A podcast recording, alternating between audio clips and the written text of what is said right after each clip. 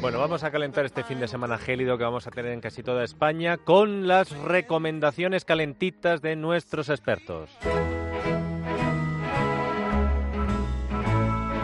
Director de Sin Complejos, buenas tardes. Muy buenas tardes, ¿qué tal está usted? don? Estupendamente en su compañía, don Luis, ya lo sabe. Em, a ver, ¿a quién nos va a recuperar del olvido entre los españoles insignes para empezar bien el fin de semana? A García. Ah, hombre, A pues García. nada, ahí se acabó. A García de Silva y Figueroa. Usted no sabe quién es, yo tampoco sabía quién es hasta hace escasas fechas y nadie de los que nos escucha eh, seguramente sabe quién es. A todos nos suena, dices, un gran arqueólogo, a ver, un gran arqueólogo y todos pensamos, "Ch, Schliemann, el alemán, las ruinas de Troya, el que encontró aquella ciudad mítica. Este, este es el Indiana Jones eh, español El de Indiana, el Indiana Jones español, sí señor, que en época de Felipe II, pues resulta que fue el que encontró Persépolis. Persépolis. He pillado, ¿qué te crees? Las ruinas de Persépolis, la capital del imperio persa, que había quedado semidestruida después de que Alejandro conquistara aquel imperio y que durante siglos pues había sido comida por la arena y bueno pues había gente que había visto que allí había algunas ruinas eh, pero nadie había identificado qué narices era eso hasta que este señor a quien Felipe II envió eh, como embajador a uno de los sucesores de aquel imperio persa, el imperio safávida, pues le envió como embajador con la intención de eh, que convenciera a aquellos, aquellos sucesores de los persas de combatir contra los otomanos, contra los turcos, los grandes enemigos de España en aquella época. Eh, García de Silva y Figueroa pues fue con un impresionante séquito cargado de regalos, llegó a Goa, eh, donde los portugueses incluso le llegaron a encarcelar, los portugueses siempre pues intentando, en fin, eh, hacer la puñeta, a los españoles que por aquellas tierras se aventuraban, pero el caso es que finalmente llegó a la corte allí y eh, bueno, pues eh, no consiguió demasiado porque, en fin, aunque fue recibido muy bien, eh, pues digamos que se empezaron a reír de él porque era, pues, como su jefe, como Felipe II, un castellano austero, que todo aquello de las orgías y el buen comer, pues no le iba mucho. Y entonces, pues se reían aquel imperio decadente que por supuesto jamás pudo hacer nada contra los turcos, porque eran ya un imperio decadente, pues se reían mucho y les hacía mucha gracia, ¿no? Así que no consiguió su propósito, pero el caso es que además de diplomático, era un, científico y un eh, observador de todo lo que le rodeaba realmente increíble. Y fue él el que viendo aquellas ruinas que otros habían visto antes, eh, pues dijo, esto es Persépolis. Y efectivamente era Persépolis. Y fue el primero en que en aquellas inscripciones, pues vio unos triangulitos y unas pirámides. Eh, dice, esto es un lenguaje, esto es un idioma que no se parece a ningún idioma de los que tenemos y es el primero en identificar la escritura cuneiforme y en hacer un informe de sus hallazgos. Recogió un muestrario impresionante de cosas, escribió un, libro con sus andanzas, pero cuando venía con todas sus cosas, el libro ha pervivido, pero cuando venía con todas sus cosas hacia España murió en el viaje y todos aquellos tesoros que traía para España, pues no se sabe dónde acabaron. Pero el caso es que la historia de este hombre un gran arqueólogo, siglos antes de otros grandes arqueólogos, pues en fin, es muy desconocida para los españoles. Yo estudié la escritura cuneiforme en el colegio como parte de historia, pero nadie nos habló de García de Silva y Figueroa, ¿eh? Pues ya ve usted, Joder, otro si es español que- olvidado. Es que presumimos poco, Luis del Pino. Eh, Si esta sección, esto ya no es una sección de radio, esto debería ser un podcast de texto, es decir, que lo lleven también al texto en las escuelas. ¿Qué mérito tenemos? No digo tú y yo, que también. Los Sí, españoles. Sí, no, los españoles. Gracias, Luis. Caracol,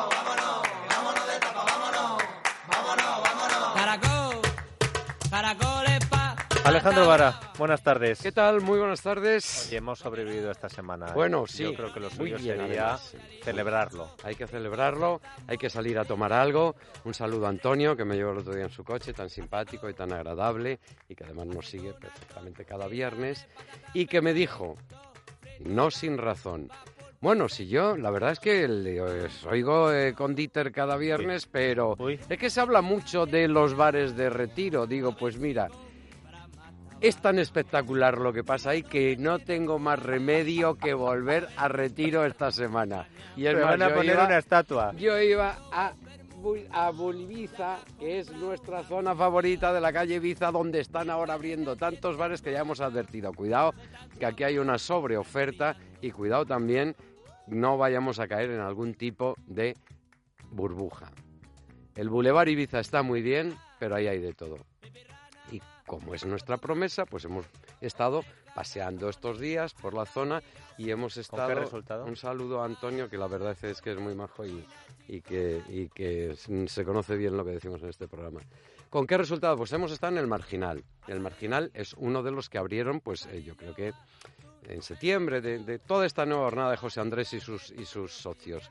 El Marginal es un bar, no es ninguna, es, es- algo diferente a los bares de tapas, porque es un bar fundamentalmente dedicado a el vino. Es como una gran vinacoteca, según entras hay, hay una cava una cristalera enorme llena de botellas de vino y todo. Es muy bonita, muy bonito.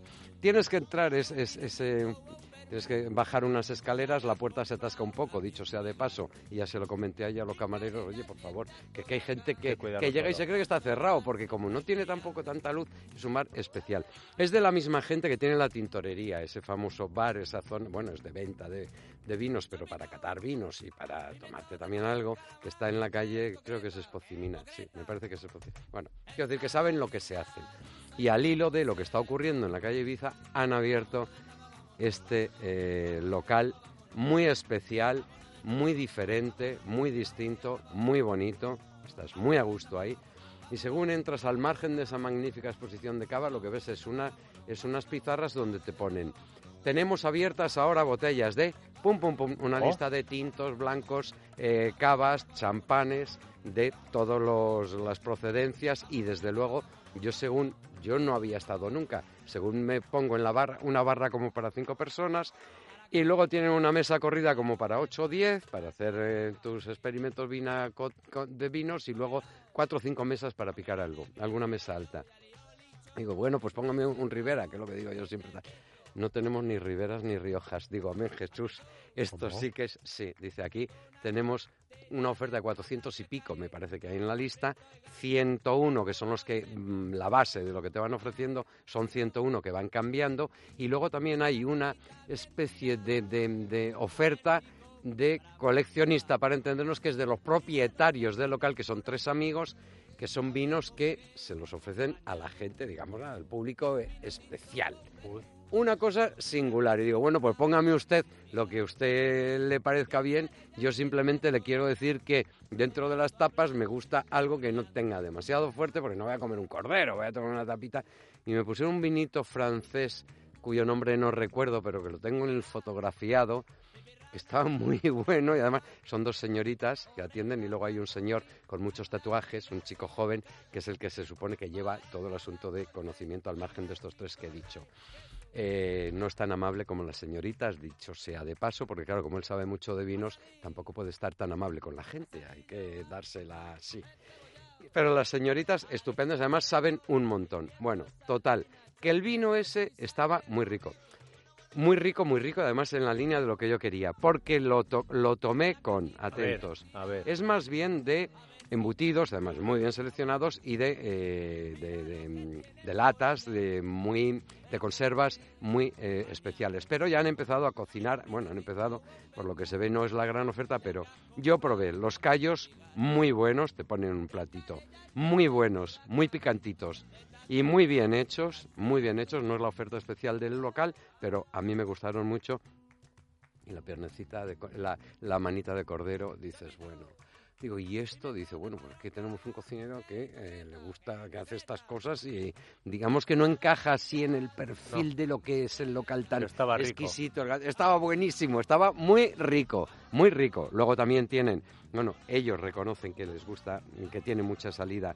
Huevos fritos de cobardes y gallinas. Ya sabemos que cobardes y gallinas es una granja que había un escultor, cuyo nombre no recuerdo, hay un escultor que dejó la escultura, dejó las clases en la universidad y se ha, de- se ha dedicado a criar gallinas. No sé en qué localidad de España y se llaman Y los huevos cobardes y gallinas. Bueno, son unos huevos que dices, bueno, es que es verdad que cuando una gallina anda por ahí correteando y jugando al fútbol en horas libres, Luego sale los el huevo y huevos dices, "Si es salen". amarillo. Y dice, pero si son de, son de cobardes y gallinas, digo, si es que no sé lo que es eso, pruébalo. La Mara Dadeu, qué Ah, cosa sí. más rica. Están sensacionales, muy ricos. Y luego, bueno, pues esta, la butifarra, que está muy bien, que te la ponen así de te aperitivo. pusiste como el tenaza, El tú. sitio, sí, me puse como el tra- pero no son grandes cantidades. y Además, no hay Ah, grasaza, ah, ah. no hay grasaza, es muy light, todo Ah, bien light. entra, y encima dos el vino entraba también muy suave. bien, muy bien, muy bien.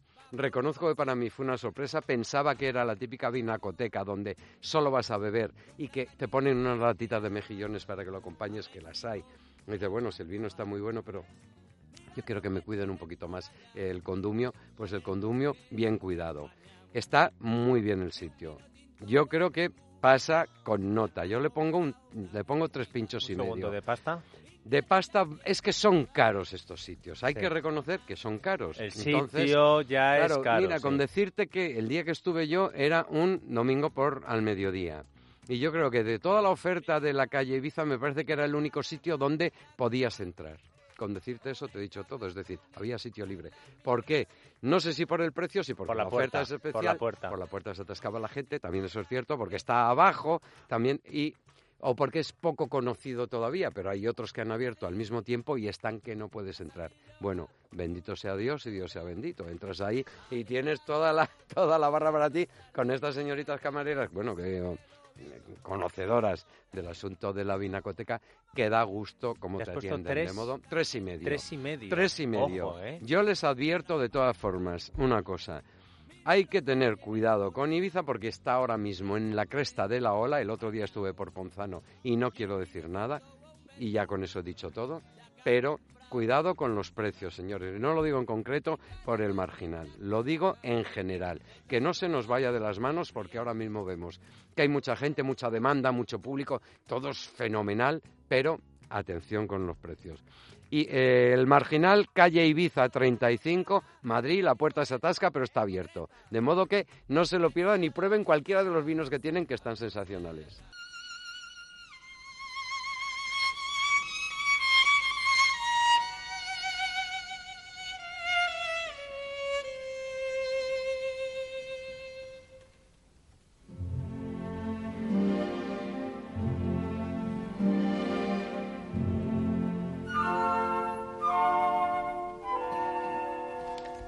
Pero qué música tan bonita nos trae siempre. Don Andrés Amorós, buenas tardes. Buenas tardes, una música preciosa, de verdad. Porque hoy estamos de aniversario, Sí. aunque algunos no se enteren. Sí, bueno, es que en Sevilla es muy importante, fuera de Sevilla es menos conocido. Exactamente hoy, 15 de noviembre, se cumple el 50 aniversario de la muerte de un importante escritor, Joaquín Romero Murube. Y la música que estábamos escuchando, que también me gusta mucho eh, subrayarlo un poquito, es de un gran compositor sevillano, Joaquín Turina, Turina discípulo de Falla, pero que representa lo mismo que Romero Murube, la sevillanía auténtica, sin tonterías, sin cosa para turistas, la seriedad, la sencillez, la hondura. Esto es de una obra preciosa que se llama la Sinfonía Sevillana, en concreto el segundo movimiento, que es sobre el Guadalquivir, que presenta no una juerga, no una zambra, sino en un barco yendo por el Guadalquivir. Y si te parece, con esta música de fondo, a mí me gustaría, por la gente que no lo conozca dirá, ¿y Romero Murube este cómo escribía? Pues te voy a leer un párrafo, pero antes te pregunto una cosa, y no es un examen, por Dios, no, no, es una encuesta que lo estaba haciendo yo aquí ahora. Eh, ¿Tú sabes lo que es el mm, compás de un convento? ¿Veis? El compás. Eh, bueno, pues el compás es el... eh, El compás Patiet- sí sé lo que es, pero el compás de un convento. Sí, pues para un convento en Sevilla se usa eso muchísimo. Entras Para por una puerta Ah. y antes de entrar en la iglesia propiamente dicha hay una eh, zona, patio, placita, como quieras llamarlo. Ese es el compás Sí, sí, que sí, también se usaba en las casas antiguas por donde entraba el carricoche, el carruaje para dejar a los señores dentro. Eso es el compás. Bueno, pues Romero Murube, que escribe de maravilla sobre Sevilla, mm, es elegido un párrafo sobre los, el compás de los conventos de Sevilla.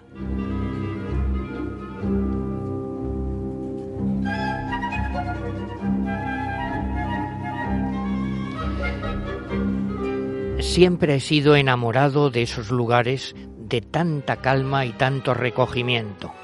El compás de Santa Inés, tan celebrado por Becker, el compás de Santa Paula, de Santa Clara, de San Clemente, y sobre todo ahora viene lo más bonito. Hay una hora de delicia en el compás, la hora de la atardecida, cuando el sol ya vencido deja caer las primeras brisas de la tarde.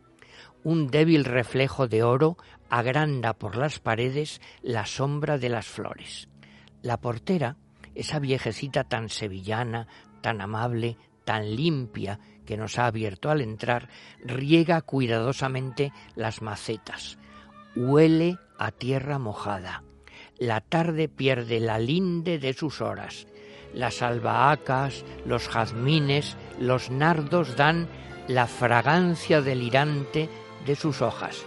Y cuando mayor es el silencio y la paz del atardecer, suena la esquila en la espadaña, la oración, y se oye rezar tras los muros.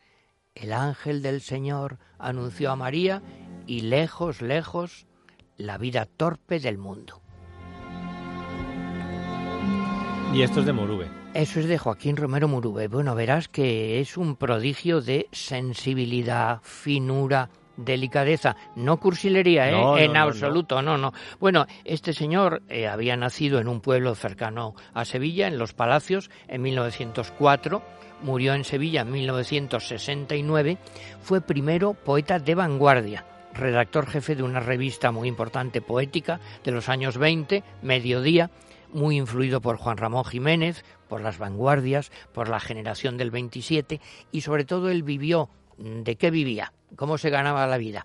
Pues desde el año 34 hasta su muerte tuvo un cargo que es el que todos mis amigos sevillanos querrían tener, que es conservador, del Alcázar de Sevilla. Es decir, el que se cuida, el que lo cuida, que vive allí, que recibe a los visitantes y que cuida de que no se estropee, que no se deteriore.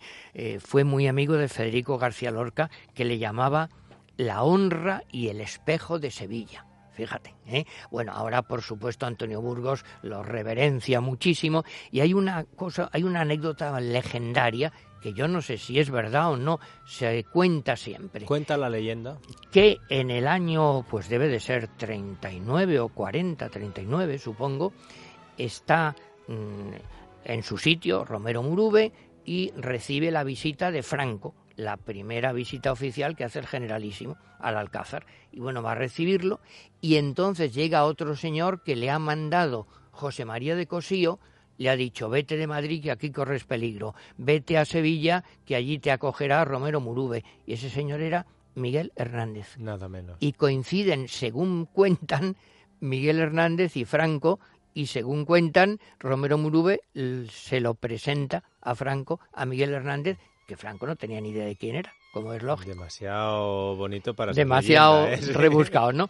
Bueno, pues sobre todo él fue un gran articulista en el ABC de Sevilla, tiene un libro fundamental, que es ese que he leído, se titula, mira qué bonito, Sevilla en los labios. Pero sobre todo hay una idea básica. Eh, hay una Sevilla, digamos, externa, populachera, eh, de contar chistes de cara a los turistas, digamos, en cambio hay otra Sevilla honda, grave, sincera, sencilla, lo que yo llamo un sevillano serio, pues que era en la poesía Gustavo Adolfo Becker y Antonio y Manuel Machado, los dos, ¿eh? y Luis Cernuda, por supuesto, y Turina, y Romero Murube, porque además eso no es nada de localismo paleto, ¿eh? no, no, él siempre eh, se preocupaba muchísimo liberar a Sevilla de los tópicos, buscar la Sevilla clásica, universal, llena de medida, de canon, de ritmo, y que no, no le gustaban lo que él llamaba, fíjate, las sevillanerías, no el narcisismo localista, no, no. Sevilla para él viene del mundo clásico, claro, de Grecia, de Roma, del Mediterráneo, y es una ciudad hermosísima que debe mantenerse fiel a ese canon de exigencia. Eh, dice que en Sevilla es siempre el ámbito donde viven reunidos los ángeles, las musas, los duendes, y lo que le gusta escribir en prosa y en verso es eh, el ruido de las fuentes, la luz de Sevilla, los jardines, la luz dentro del alma, los crepúsculos sobre el río y también, por supuesto, una Semana Santa seria, profunda y religiosa. Fue el segundo, el primero fue Pemán, que dio un pregón de la Semana Santa que ha quedado como algo inolvidable. Bueno, algo, si quieres, acabo con el pesimismo habitual. Hombre. Viendo la Sevilla actual turística convertida en una especie de bazar en gran medida para turistas, el, el casco histórico, ¿qué diría Romero Murube? Bueno, pues es el mejor camino para conocer la Sevilla profunda, auténtica, lean a Romero Murube, cuyo aniversario se conmemora hoy.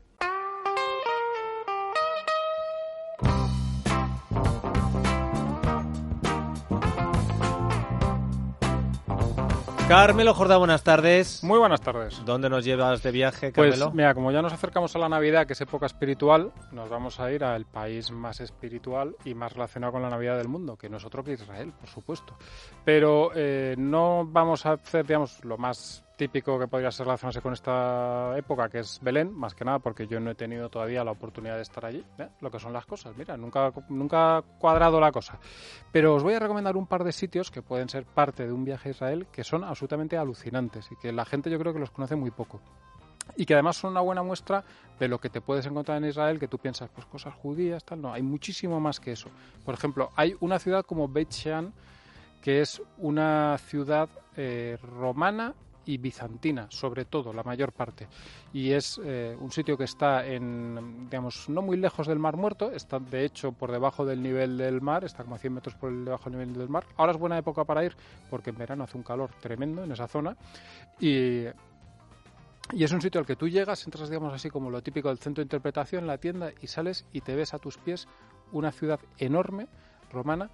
Eh, como digo, más que romana lo que se ve es bizantina, pero mm, si no es muy experto te cuesta tal, que tiene prácticamente de todo. Tiene teatro, tiene termas, tiene una calle principal que se conserva, que se conserva el suelo, Peter. Es decir, Uh. tú vas pisando el suelo que se pisaba hace mil 600, 1700 años, es una cosa verdaderamente alucinante. Además es una de estas historias curiosas porque eh, la ciudad sufrió un terremoto y fue prácticamente abandonada de- después de eso, lo cual ha servido para que no haya muchas capas encima, que es lo que pasa con los sitios arqueológicos, o, digamos con lo normal, con una ciudad normal en la que bajo, encima de los romanos se construye lo de después y después y así se van haciendo capas y es muy difícil ver.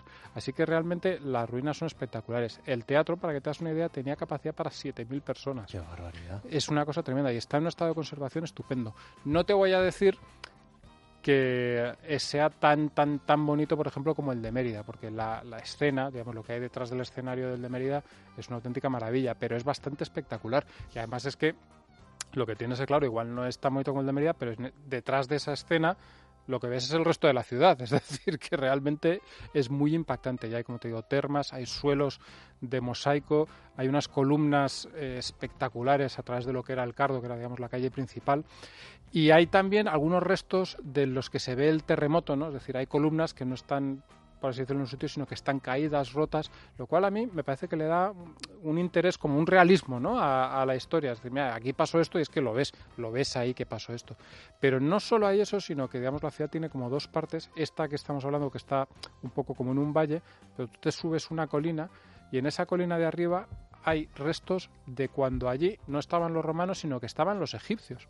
Porque justo en esa ciudad, en esa colina, eh, fue donde uno de los campamentos más avanzados que tuvieron los egipcios en esa, en esa región. Así que hay restos egipcios, restos anteriores, es decir, es una cosa verdaderamente alucinante. Obviamente los restos egipcios pues son mucho más antiguos, no son tan espectaculares, pero oye, el, el interés histórico y el interés está ahí. Y muy cerca de esta ciudad, a, pues, no en- yo creo que unos 30-40 minutos, está una que sí que sería más relacionada con, con lo que estamos haciendo estas fechas navideñas, que es el- eh, un descubrimiento de hace pocos años, que es Magdala. Magdala a todo el mundo le sonará en, digamos, de la Biblia, porque había una mujer que se llama María Magdalena, Magdalena. que en realidad María Magdalena es María de Magdala.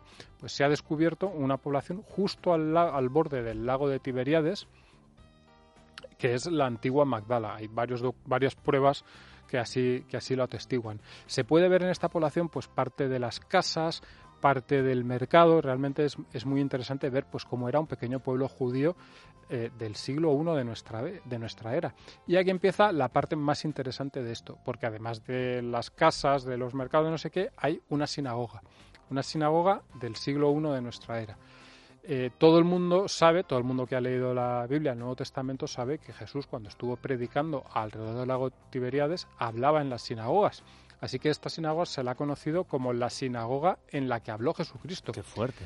No hay, obviamente, una prueba documental de esto, Sí, pero, es que es de lógica. sí. Las es es piedras estaban allí. La época era esa. La sinagoga estaba ahí y él estuvo hablando en las sinagogas, no en una ni en dos, sino en todas las sinagogas, porque allí emprendió, bueno, hizo buena parte de su predicación, así que es un sitio que, hombre, es que lo piensas y te ponen los pelos de punta, es una cosa muy especial. Aparte de... Seas o no seas creyente. Sí, sí, yo siempre lo digo pues, porque yo lo, lo he dicho muchas veces, yo personalmente no soy creyente, pero es que es una cosa alucinante, es decir, es que estamos hablando del personaje más importante de la historia de la humanidad, si no eres creyente, si eres creyente, obviamente Dios, tal, pero el personaje más importante de la historia de la humanidad estuvo predicando, es bastante probable, es muy probable, en esa misma sinagoga. Además de eso, hay detalles sobre la sinagoga que son realmente muy bonitos. Tiene, por ejemplo, un suelo de azulejo, porque tú dices azulejo romano, bueno, no necesariamente, los judíos de Israel de esa época también hacían unos, unos suelos de azulejo preciosos y allí se encontró otra cosa histórica bastante curiosa, lo que se llama la piedra de Magdala. ¿Qué es la piedra de Magdala? Es, eh, digamos, la, eh, la piedra grande que hay en el centro de la sinagoga para que el rabino ponga los rollos de la Torá. ¿no? Es una cosa que hay en, en las sinagogas de hoy es una especie de púlpito de madera, entonces era de piedra. Esta piedra, que está en, no allí, allí hay una reproducción, pero que está en el Museo de Israel en Jerusalén, es la única reproducción que se tiene hecha por alguien, digamos, que lo vio de cómo era Jerusalén y cómo era el templo. Es decir, esta piedra reproduce el templo de Salomón en Jerusalén y es la única que dice, bueno, este, por la época en la que es- de la que es la piedra, todavía existía Jerusalén, el artista lo hizo, sabía, conocía, había visto el templo. Entonces son cosas, como puedes ver, realmente especiales. Recomendación top de Carmelo Jorda. Muchas gracias. Un placer. Adrián González, director de comunicación de Mundo Natural. Buenas tardes. Buenas tardes, Dieter. ¿Cuál es la recomendación para este gélido fin de semana, Adrián? Gélido fin de semana, convulso, políticos de todos, nos tienen por la calle de la amargura. Pues eh, ha recomendado Marta Valecer. Valecer es un suplemento muy interesante que ayuda sobre todo a dormir. Eso para muchas personas es una misión imposible. Sobre todo, Dieter, para las personas que tienen sueños intermitentes, para las personas que tienen esos despertares precoces, que no les cuesta conciliar el sueño, que van a la cama, caen como una piedra, pero a las 3, 4 horas, ojos como plato. Esas personas necesitan Valecer. Es un suplemento que contiene mucho ácido valérico y potencia, optimiza, reestructura todo lo que son los neurotransmisores que nos ayudan a dormir, a dormir tranquilo, a aprovechar esas 5 o 6 horas continuas y ahí es donde trabaja Valecer. Como sé que muchos de tus oyentes se habrán identificado con esa descripción que has hecho de, no, no, si coger el sueño no me eh, cuesta. Ahora, como me despierte ya no me duermo. Vamos a repetir, Valeser con V, Valeser. ¿Dónde lo compramos, Adrián? En tiendas especializadas, eh, en parafarmaciamundonatural.es las 24 horas del día, en parafarmacias de corte inglés y dos capsulitas antes de ir a la cama y veremos cómo vamos a dormir mucho mejor. Lo de la política no lo podemos arreglar, pero si Pedro Sánchez no duerme bien ahora que va a tener ministros, pues a lo mejor vale ser también para él. No se lo mandamos. Duerme, duerme bien, los que estamos eh, nos afectados en el sueño somos nosotros. que- Gracias, Adrián. Gracias, adiós.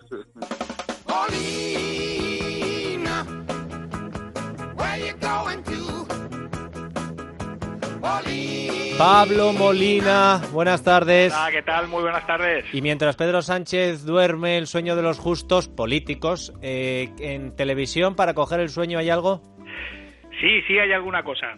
Por ejemplo, esta noche comienza la eh, otra edición de eh, Gourmet de quien eh, viene a, eh, viene perdón, ven a cenar conmigo con Lucía Bosé, Antonio David Flores, Pablo Carbonell y Cosima Ramírez, la hija de Pedro J. Ramírez. Madre del amor hermoso. Esto para dormir no, ¿eh? Que lo mismo a lo mejor hay alguna pesadilla se te cuela. Así es, así es. Y mañana, mira, el, mañana sábado en Antena 3 a las 10 de la noche, eh, El Justiciero, una película Oh, oh. basada en la saga famosa eh, de Charles. Nuestro Charles Bronson ahí repartiendo estopa. No, pero en esta ocasión es un remake protagonizado por Bruce Willis, o sea que tiene su interés también. Uy, uy, bueno, porque está Bruce Willis, si no, vamos, ¿eh? En fin, bueno. Así es. Bueno, y el domingo... Eh, Perdona, ¿el justiciero de Bruce Willis dónde lo echan? En Antena 3 a Ah, las vale. 10 de la noche el sábado. Vale. Mira, y el domingo en la sexta a las nueve y media de la noche, Ana Pastor, en el objetivo, va a tratar de consolidar ese acuerdo de gobierno, ese preacuerdo de gobierno. Sí. Y en consecuencia, en televisión española, un poquito más tarde, a las once y cuarto, pues programan una película, Marea Roja. Casual también. Eh, ese programador de televisión española, por gracioso, me parece que va a ser lo último que haga. Gracias, Pablo. Un abrazo, hasta pronto.